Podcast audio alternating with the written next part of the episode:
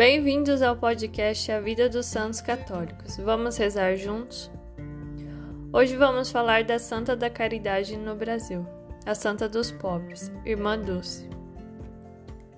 Segunda filha do dentista Augusto Lopes Pontes, professor da Faculdade de Odontologia, e de Dulce Maria de Souza Brito Lopes Pontes. Nasceu em 26 de maio de 1914, em Salvador, na Bahia. Seu nome de batismo era Maria Rita de Souza Brito Lopes Pontes. Maria Rita foi uma criança cheia de vida e alegre.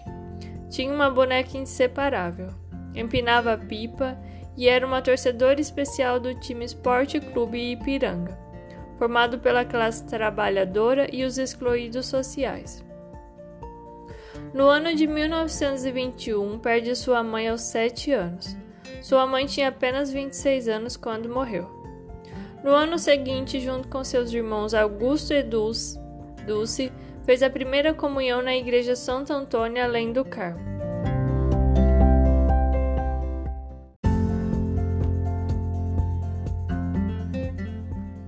A vocação para trabalhar com a caridade foi inspirada por seu pai e a menina começa aos 13 anos a acolher doentes e mendigos em sua casa.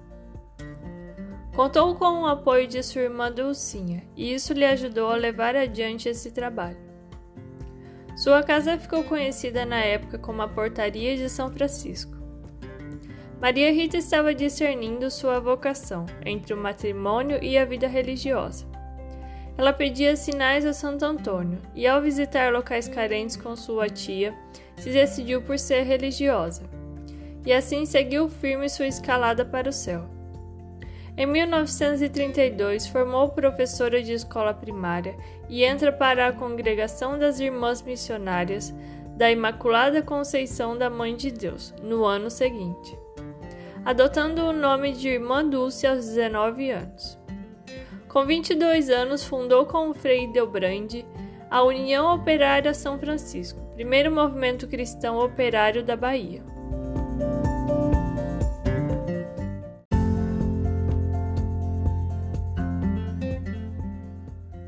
Após isso, Irmã Dulce inaugurou o Colégio Santo Antônio em 1939, que atendia os operários e seus filhos.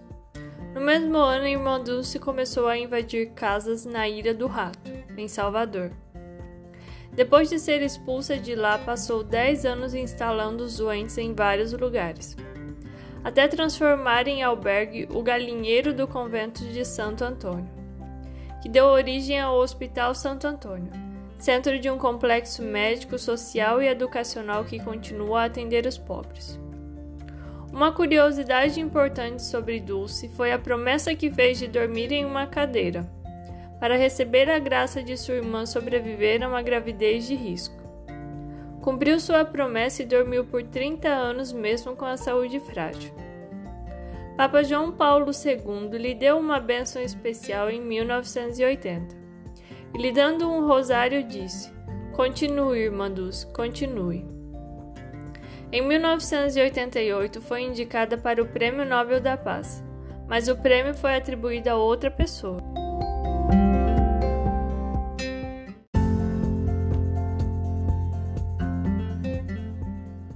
Em sua segunda visita ao Brasil, em 20 de outubro de 1991, o Papa João Paulo II fez questão de visitá-la no convento Santo Antônio, já bastante enferma.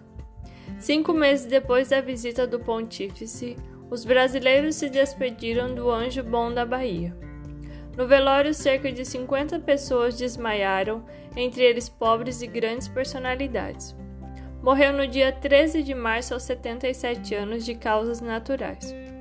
As obras sociais de Irmã Dulce somam 17 núcleos e sua missão é amar e servir aos pobres e necessitados, oferecendo atendimento gratuito na saúde e assistência social, inovando as ações educacionais.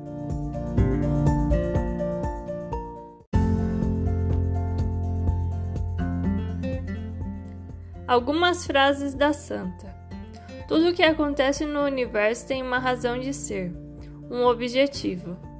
Nós, como seres humanos, temos uma só lição: Seguir em frente e ter a certeza de que, apesar de às vezes estar no escuro, o sol volta a brilhar. Habitue-se a ouvir a voz do seu coração. É através dele que Deus fala conosco e nos dá a força que necessitamos para seguirmos em frente, vencendo os obstáculos que surgem na nossa história. Gostou da história de Irmã Dulce? Para mais podcasts sobre a vida dos santos, continue conosco.